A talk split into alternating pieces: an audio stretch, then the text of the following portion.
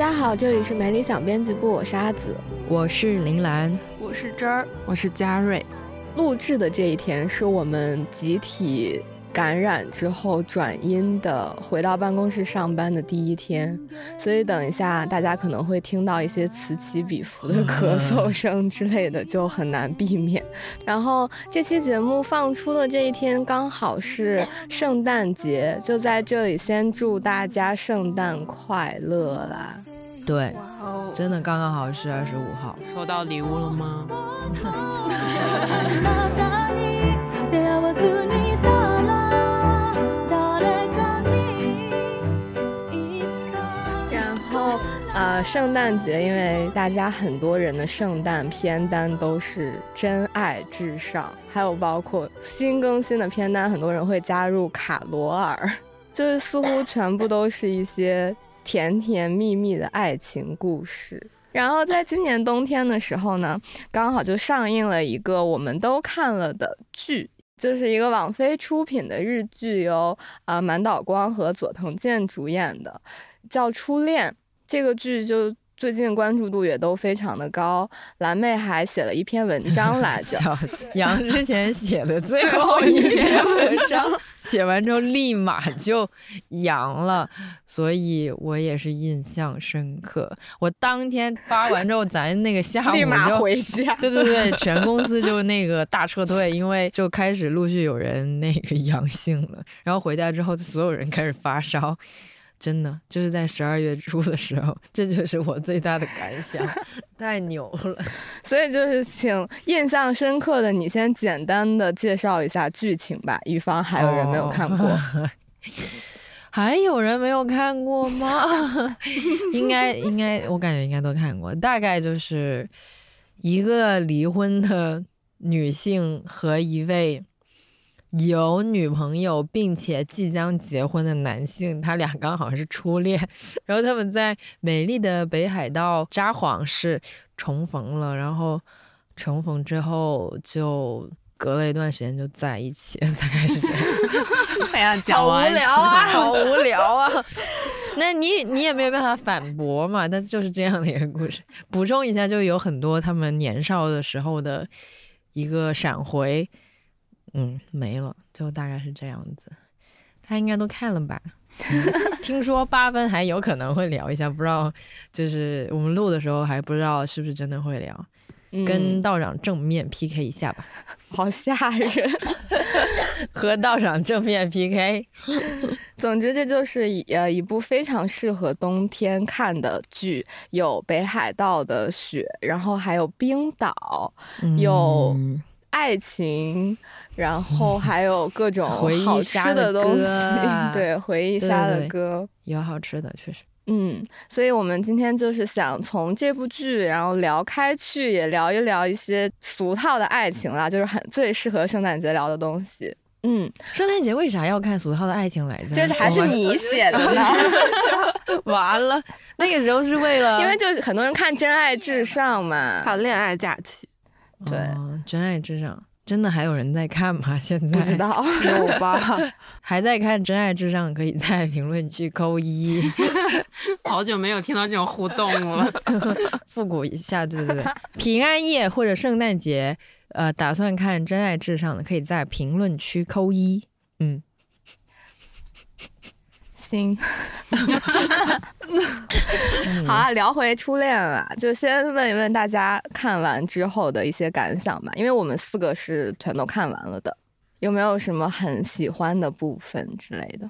我看《初恋》的时候还是，因为它是十一月份上线的吧，那个时候我还被关在小区里，感觉这两个月经历了太多，导致我已经记忆错乱，不知道初恋生出生出现在我生命的哪一个时 刻。呃嗯，看他的时候就是呃被封在家里，然后呢也没啥别的可看，然后也没什么别的事情可做。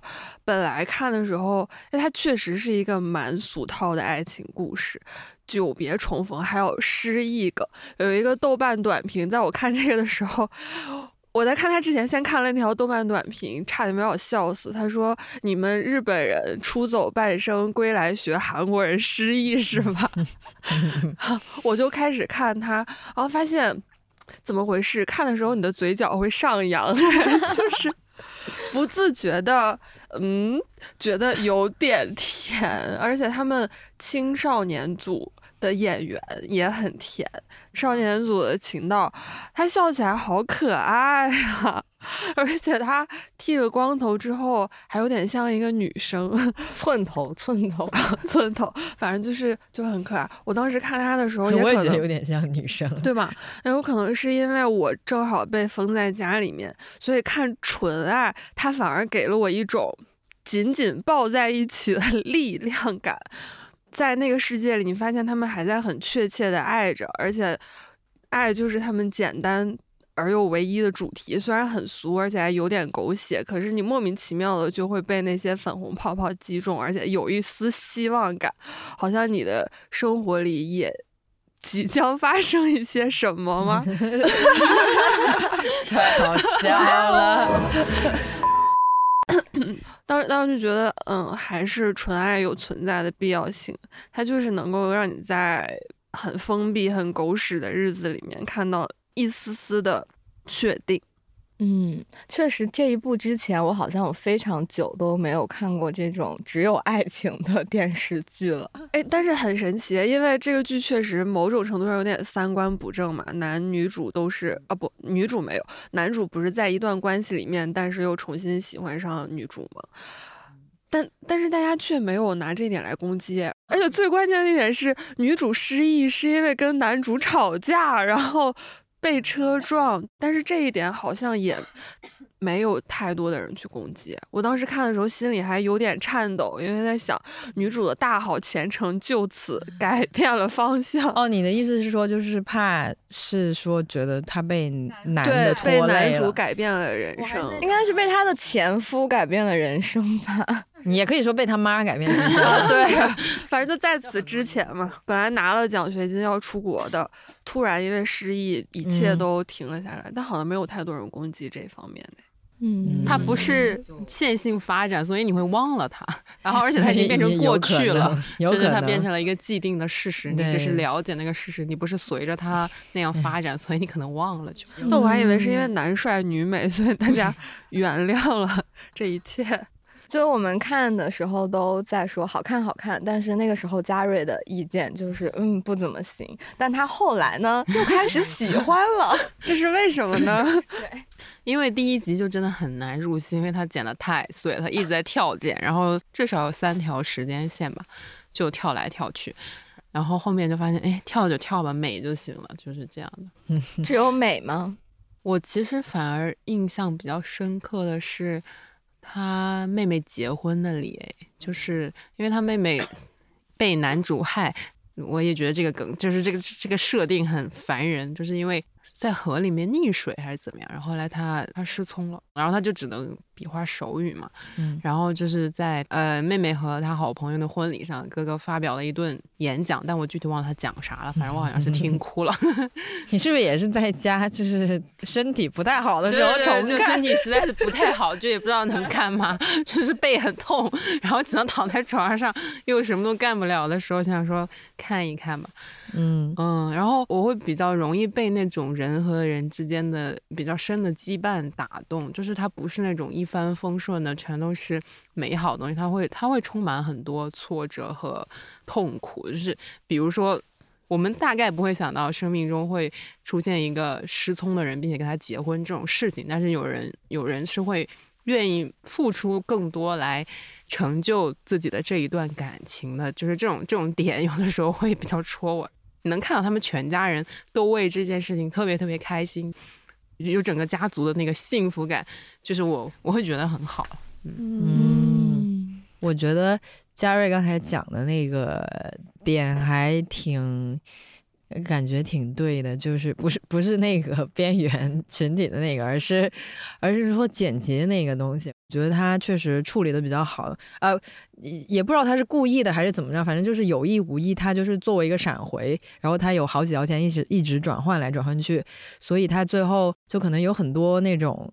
关键的情节你就没有那么的生气，就是因为 对对对，你确实是因为他通过剪辑，然后告诉了你这就是一个既定的东西，然后你好像想，我也想一下，如果它是一个现在时的话，你可能就会有点尬，对，可能真的会那个冲击力会稍微不一你小样一点时候看《。蓝色生死恋》的时候，看到那个兄妹分离的时候，你不是会气死吗？你不会被他那个后妈气死吗？但是这里就是哎过去对了，对对对，因为这是个这是个过去时，你知道了，因为你已经知道那个结果，就是女主最后她还是离婚了，就是还好，就是你那个心心里面没有那么的吊着，可能这也是她莫名其妙做的比较好的一个地方，就是嗯有些地方没有那么的冲击。但说到这个三观不对的这一点，其实我觉得也还蛮好的，因为要说三观对不对这个吧，像著名的《拉拉链》，它也是一个你要一硬说的话，它也是一个出轨的故事，就是女主也是出轨的呀。所以我觉得这一点，我觉得好像几乎已经成了一种，也也是一个纯爱剧的一个公式一样的东西，就是好像总得有一方是那个。有伴侣的，然后，然后你才会有，就是这是一个必须要存在的戏剧冲突，对对，一个一个一个一个冲突，一个阻碍，所以它基本上就是写在纯爱剧的一个基因里面。像以前那个《春夜》，就是那个韩剧那个哦《春夜》，其实那那部也蛮好看的。虽然它它不是纯爱了，但是它的设置也是女主角，她是一直有一个男朋友，但是过得不是特别开心，然后最后就是跟那个丁海寅在一起了。我的知识架构又飞去了韩剧。那你怎么不说霍乱时期的爱情？啥？这又去了哪感里？觉感觉是另一个没有的东但那。就是一个终极的，就是初恋的故事，就是两个人到了七老八十之后，也是女主结婚了、离婚了，有了孩有孩子，离婚了，然后男主就是一生一生只钟爱她，没有没有一生交往了无数个女人，我还以为一生只爱他一个。没有没有没有一生交往了无数个女人这好。像什么钻戒广告，初恋的男主也没有一生只爱一个人啊，他中间还是跑去爱女二了的。对他这么 popular，怎么可就他俩长得那么好看，怎么可能就是只有初恋？哦，我说起动漫短评，就是我印象最深刻的动漫短评是说，那个 其实不用出车祸失忆，也人也是逐渐会和他的初恋分开。呃，他他讲的比我这个更好笑一点，但他那个说的确实还蛮对。嗯，当时看很多短评，我还以为真的就不好看，啊，不太好看，因为对，因为那种点赞点的最高的短评，其实都是什么三星之类的，就是大家都是说什么狗血或者失忆什么的呀。但是那个评分还是蛮高的呀，就是现在我看还是前一两天我看还是八点四了，就是又涨了零点一分，就可能大家都是那种真的都是嘴上知道，就就是有很多。bug 和狗血或者是俗套，但是大家还是默默的打了一个还不错的分数。我觉得八点四已经还蛮高了，对今年的嗯日剧来说。因为就是一个爱情童话的感觉，他没有拍到什么两个人关系里面很不好的点，就除了那个失忆之前的那个吵架，虽然是他们好像唯一的矛盾点，剩下的回忆的部分和现在的部分，就是全部都是爱情里面最美的那一面。可能经济嗯不好了，大家真的需要纯爱故事。之前日本泡沫经济的时候，不也有东京爱情故事《悠长假期对，就感觉虽然大家不相信爱情，但是纯爱还是很好看。》。对，电视剧里的爱情还是很很让人相信的。嗯，就是大家说，呃，初恋俗套就也包括除了车祸呀、失忆啊之类的，可能也包括一些他们相遇，比如说第一场那个出租车的那一场相遇的戏，当时男主打出租车的时候。被一个人抢了，当时肯定大家心里面都已经想到了，那辆 出租车就是女主开的。嗯，就会有一些这样子的桥段。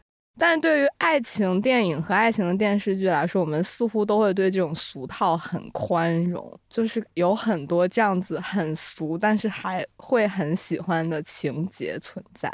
除了初恋，你们有现在能想到的一些比较有意思的吗？那我觉得还是那个鬼怪吧。我觉得它确实蛮俗套，就是男女主角就是一个命中注定的概念，而且是强绑定，还是有点俗套。但是呃，因为它是那种奇幻题材嘛，还是做的挺好的。然后我很喜欢那个设定，这这个这个设定不俗套，但是可能它的内核还是有点俗套，就是女主一吹那一吹任何火。男主就会出现嘛，啊啊，这戏就会出现嘛。然后有有不是有一个场面，就是那个女主生日，然后没有人给她过生日，然后她就自己在，是她在那个海河堤还是海的那个坝海嘛，是她在那吹灭了那个蛋糕的蜡烛，然后男主就出现了，然后我又，而且好像穿着拖鞋。对对对对对对对，我当年看鬼怪的时候还是会有很多猪叫声的。就是看到那些桥段的时候，然后就是啊，就是那种感觉。他们也有初雪的这，哎，好像是有，好像是有，反正也有下雪这个概念，也是那种大冬天的剧。然后他俩就是觉得，嗯，然后女主又搬进去了男主的家里面，就有很多这种。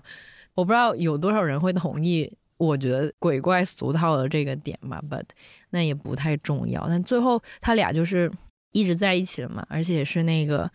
呃，男主好像什么灰飞烟灭，然后他又又没有完全 灭掉，因为男主是个神嘛。然后，然后，然后女主就是他的第一生必须要死掉，然后他就真的死了。但但是他的那个设定又是好像每个人有四有四个人生，然后就是反正他之后就又重生了，然后怎么着？然后男主因为他长生不老嘛，然后就一直坐在那儿等他，他就在那个加拿大的。那个叫什么什么魁北克，魁北克，对对对，就就坐在那个草坪上等女主，然后就是又是那种再相遇，然后又再次相爱的那种。然后虽然我现在会想说，那有没有一种可能，就他俩破除了那个互为那个命运的那个东西之后，有没有可能下一生女主就想跟别人在一起呢？但当时会觉得哇，好浪漫，就是当时我觉得那个那个结局也写的特别好，就是他是。一个圆满的结局里面也有一点点那个，你知道他最后还是个 bad ending，因为女主她过完她的第四生，她一定就就会永远的消失嘛。但是她但但是那个编剧写的结局就是说，她还有三另外的三生可以跟男主一直在一起，虽然就有点太长了，但当时觉得还是蛮浪漫的。嗯，那这么说来，更俗套的可能是那个我的女孩哎。就小学的时候看的也是李彤那个太小了，我要忘记了。他就是很很俗的女主跟男主是假兄妹的关系，因为男主的爷爷的孙女小的时候被拐卖了还是怎么样的，然后男主就呃找到了周幼林，你怎么还记得角色的名字？哦，那里面就有滑倒的镜头，而且是。下初雪的时候，男主好像去给女主买烤红薯，然后女主喝醉了，他就滑倒，滑倒之后男主抱住她，两个人还亲到了一起，非常俗的镜头和情节，可是当时就会一磕到。小小的时候看这些东西是有信念感的，就会觉得它真的会发生，好不好？嘉瑞呢？我真的是，这些岁数太大了，这些剧好 好陌生。我刚刚一下想起来的就是日剧或者是日本动漫动画片里面，是不是很喜欢这种电车里面擦肩而过就重逢的那种戏？新海诚的那什么你的名字啊，什么秒速五厘米，进学 里好像也是女主，就是她跟男主是高中同学嘛，高中谈恋爱，然后后来男主突然。告别，实际上是因为他失聪了。然后呢，他们就在五年之后还是几年之后，在东京这个大城市的地铁里面，女主觉得，哎，那个人长得好像我初恋，然后但是也没追上。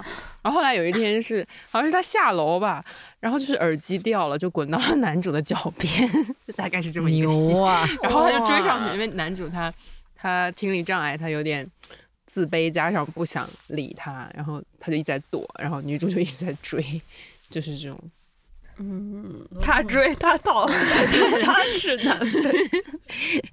我觉得这种纯爱剧要解决的一个很大很大的问题，就是两人就是分开之后是怎么做到不再联系的。以前有很多那种纯爱剧，就是就是默认他们不会用不会用手机，就不会用不会用 Line 或者是韩国就是 Kakao 什么的。但但但初恋这里就是因为他用了失忆梗嘛，所以就对算是很直接的解决了这个为什么他们俩没有再联系的这个问题。但很多纯爱剧就就是默认他们不会留联系方式，然后不会发微信什么的。那现实中那微信发的咔咔的是吧？那像初恋，像初恋里面最后当野樱恢复了记忆之后，他也不主动联系男主。我就没想明白为啥不联系呢？又不知道男主的地址。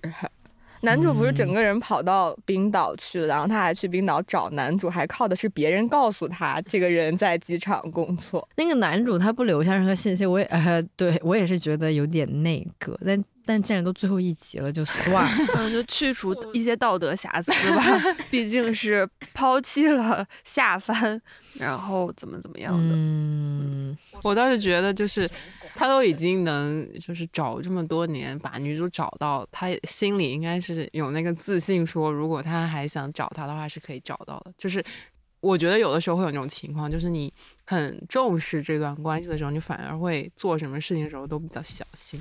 然后他既然就想那个时候他应该这样做，应该断掉联系，那他就这样做了。嗯，嗯，反正他知道他的老家在哪。对，就是反正我知道你家在哪儿，我也知道你儿子是谁，我也知道你儿子 我也知道你妈是谁。连他儿子的女朋友都知道。随时可以回来找。对，就是就是你今天要找是可以找到的。你把这个解释的好现实，好可怕突然整个滤镜已经没有了。我好吧，但这样说也 make sense，就是比较决决绝的，就说离开就离开。而且我觉得是他那个时候没有办法安然的接受自己拥有幸福嘛，他一定要断联一段时间，他才能过去。就是还是对女二有很多的愧疚的感觉。那他还是应该把那个面吃掉再走嘛。那不乐，就是你可能当场你都吃不下去吧，你就是没有办法笑出来，你就真的只能走。好吧，嗯，你应该说还是比服我了较年轻，你说服我，还是比较年轻。我接受这个解释，可以了吗？原来在你那里后半段是没有剧情 bug 对。有啊，他他后来又变成了空姐，就很 bug 呀。日本人找工作能力太厉害，就是现在找工作那么容易嘛？就他在国内只能去工厂里面，然后去了冰岛就能去做空姐。如果这样的话也不错，大家都去冰岛吧。北欧东亚人的精神故乡。真的是。怎么日本人也爱去冰冰岛？收留每一个失忆的东亚人。本人的 Line 的的 ID 也是在冰岛，是吗？当罗 PD 第一次辞职之后，也去了冰岛。行吧，真的是东亚人的 精神精神故乡乡。，可以的，可以的。嗯，所以当我们在看这种俗套爱情故事的时候，喜欢看的那个点，或者是吸引你的那个点是什么呢？吸引我的点就是在于它是一个很确定的产品，文化产品。你不会有那种某一个深夜，然后没什么事儿干，就想看一个简简单单、普普通通，没有什么没有什么大的意外的。日本小甜剧，你要说小电影 也不是不行，就是可能也是一些相似的、相似的渴求吧，就是想要看一些很确定的东西。然后我觉得纯爱就是这样的一种文化产品，虽然我不知道它是从什么，就是它可以追溯到什么形式或者什么上面，嗯，而且。好像也没有特别特别多做的很比较好的纯爱的作品。那像初恋这种，感觉就是一个卯足了劲的大投资，大卡司，对对对对对，请那么多大咖，那感觉还是有一定的保证的。那看了之后，可能也确实有这方面的感觉，所以就 觉得还不错吧。嗯，就图它一个工业糖精，是吧？嗯，我是觉得它能给人一种原始的心动感，哎，就调动你一些很基本的情绪，就是会让你不由自主的觉得，哎，不错，嗯，不用动太多的脑子，完全不需要去思考它的情节到底是不是有效的啊，还是合理的啊，这些都不用去思考，它自然而然就把你的那些荷尔蒙调动起来了。对，就不自觉嘴角上扬，这个我也很同意。就看着看着就变成捧着脸，就就很需要它调动你那种人性里最基础的情绪部分，好吧？好像条件反射一样，你跟着笑就好了。对，就也好像也不是带入到哪一方，但就觉得被别人的爱情彻底的治愈、温暖了。工业爱情，我不知道，我不知道你们，就是我觉得我心里也会有那样一个人，就是他可能像月亮一样在那儿，就他可能也离我很远，然后也见不到，但是偶尔想到这个人的时候，就觉得挺好的。然后看这个剧的时候，就会让你觉得，嗯，这个世界上还是有这种傻人的，所以我这样也没有关系，大概是这种心情。在你们的身上有没有发生过什么影视剧桥段一样的故事呢？我想到了一个啊，我说，它不是一个完整的故事，它就是一个情节，还在还在上学那会儿，而且是对，就是初恋嘛。然后呢，好像是一天放学的傍晚，他在他们在操场踢足球，然后我也在下面待着。然后我靠着那个足球门框在那边吃威化饼，然后呢，他跑过来把我剩下的叼走了。是一只海鸥吗？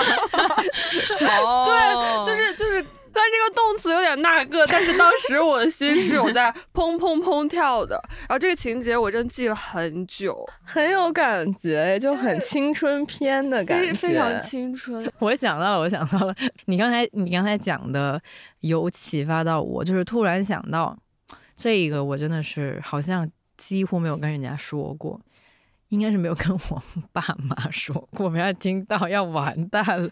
高中的时候不是已经在外面念书了嘛，然后有一次放假，呃，一群人去了旅游，去了纽约，反正是一个晚上，然后在，反正我就是跟跟两个男生，跟两个男生去了那个布鲁克林大桥，反正就大概是散步之类的吧。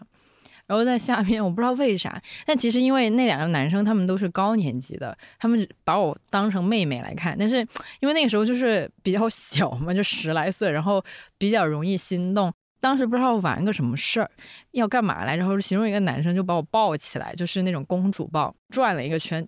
我我我真的忘了当时是为什么要做这个事情，然后当时就觉得很心动哎，但是其中一位男生好像现在已经跟她的男朋友过得很开心，真的真的真的过得很开心。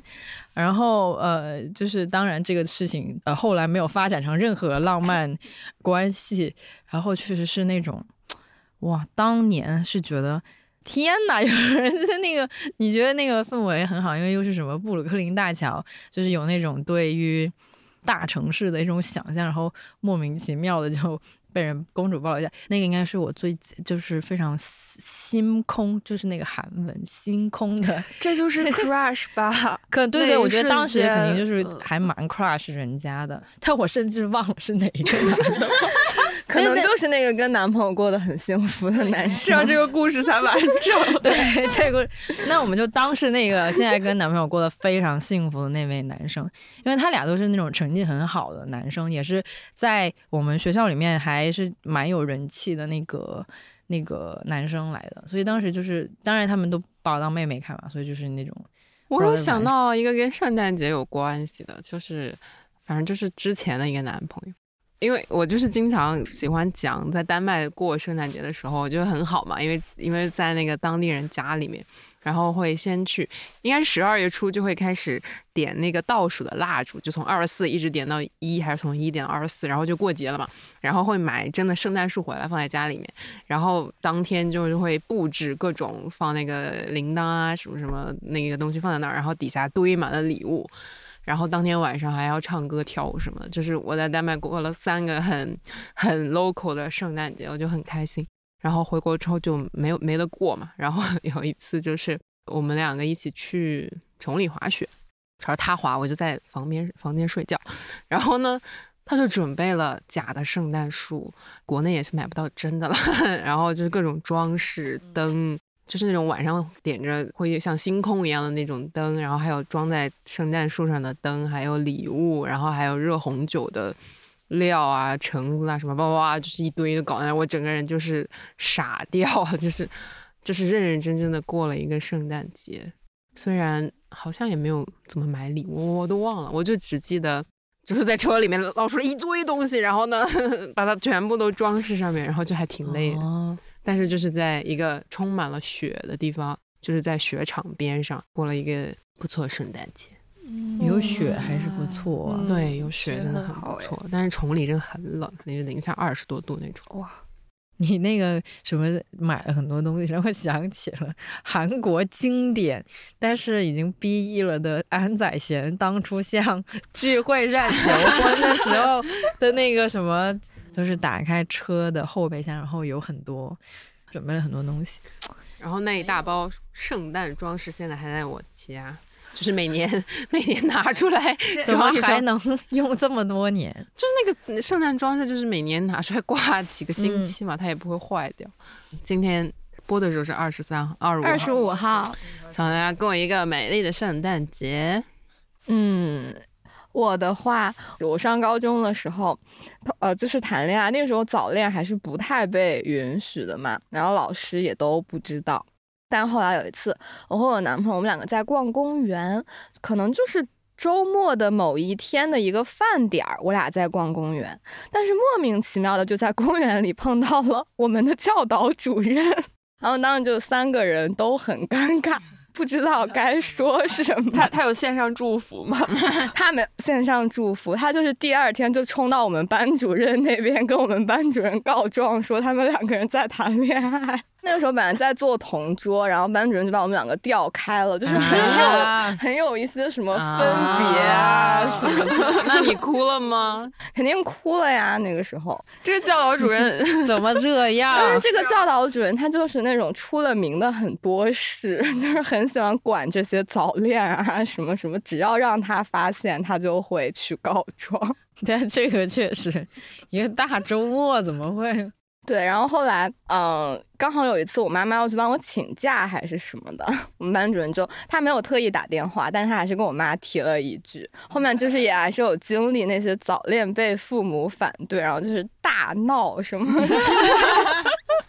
还有这种？对，那个时候是会被妈妈什么收手机啊，然后，但后来我爸妈还是接受了这件事。嗯，嗯，但他爸妈就是一直都没有，他他就更会严重到什么下跪之类的。啊，他又不是出柜，天哪，这么严重呢？对，一切源头就是那个闲着没事儿干逛公园的教导主任。早恋都都能下跪，就是长大之后出轨了还不一定会下跪，小时候早恋就要下跪，这也是有点。而且都高中嘞。对，高中好像也还行，感觉。对，但就可能每每对父母的想法什么开放程度不一样。嗯，我爸妈也是后面经过了我很多斗争，就是我会给他们写巨长的那种信，手 写吗？那不然那时候也没有不会打印，这样好羞耻。我希望他们已经把那些东西扔掉了。烧掉，一般应该都会留着，我觉得。我也觉得就我每次会就非常生气，和我爸妈有矛盾的时候，我都会手写很长的信 讲道理吗？还是哭诉？控诉。我觉得也一样，我以前好像也会跟我妈写信，因为以前没有微信嘛，有微信的话就用微信了，因为大家都不太想要那种太直接的冲突，但是你又有一肚子的话很想说，所以于是就选择写信，就写出来。我以前也写过，我好像都是当面吵哎，那你好就是厉害，那你好厉害，你好厉害我们是当面吵不出来，所以我不敢，我我不敢是一那么刚一定。要当面刚刚到我妈态度改变 那种。哦，好牛！我是那种，就是晚上在床上躺，晚上在床上躺着，可能想了一万字的小作文，早上起来没事了，说不出口，也写不出来。对，但是现在长大了，还是希望那些信已经不在了。那最后一个部分呢，就是想问问你们想象当中觉得最好的、最想要的爱情是在哪部电影或者剧里面？嗯，没关系，是爱情啊。赵寅成和刚结婚的那位 孔孝真欧尼演的，就是觉得他们两个人之间的感情很有空间感呢。两个人在那里面打扮的都超好看的。当年看那个剧的时候，我就想说，哇哦，这就是成年人的爱情。呃，女生精神科医生，男生是小说作家，然后他们就是偶尔的原因，反正就是在一起了嘛。然后后后面就在一起之后，逐渐揭开男主角其实有精神分裂症的，然后也揭开男主角以前的那个那个创伤来源。而且女主角她虽然是精神科医生，但是她也有她自己的家庭创伤，所以就变是那种呃互相治愈。对，互相治愈、互相救赎的故事，然后，所以，所以他才说没关系，是爱情啊，就那个剧名是这样，因为女女主角应该是她不太能接受性行为，他之前一受就是他自己心里的一些创伤之类。anyways，就是对对对对。然后他们最成熟的一点就是，我记得好像两个人互相打电话，基本上就是有事儿的时候才会联系对方，不会因为想他或者是干嘛，就不是那种黏黏糊糊的爱情，完全是非常有自己的空间，但是精神又很契合。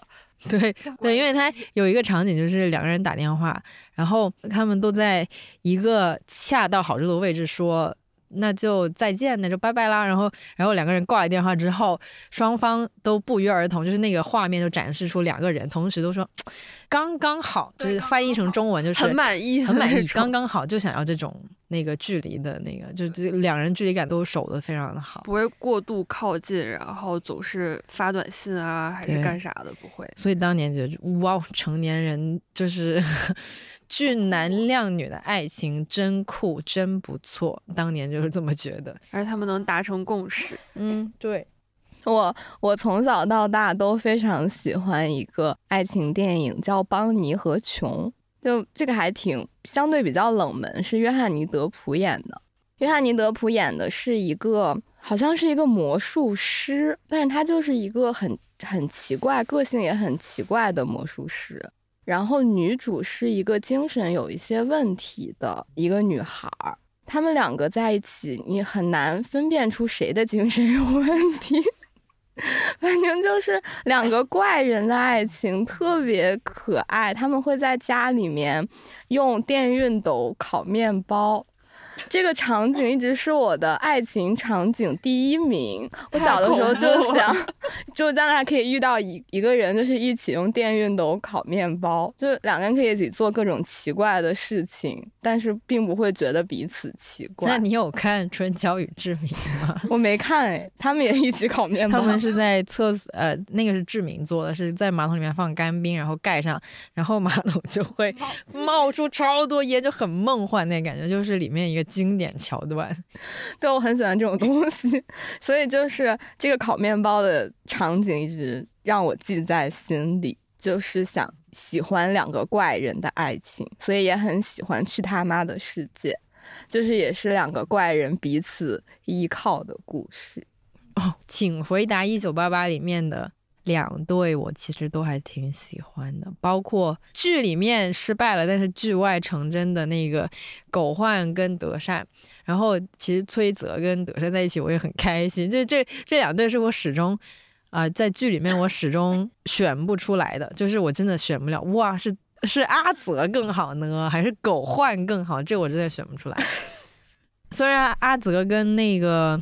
德善的故事就还挺挺圆满的，就很也很令人开心，但好像确实是记得狗焕最后的那个场景记得比较久，就是他想要去追德善，然后开车，然后一直红灯啊什么的，然后阿泽先先他一步找到德善，然后那个我记忆非常深刻，就是一些个遗憾。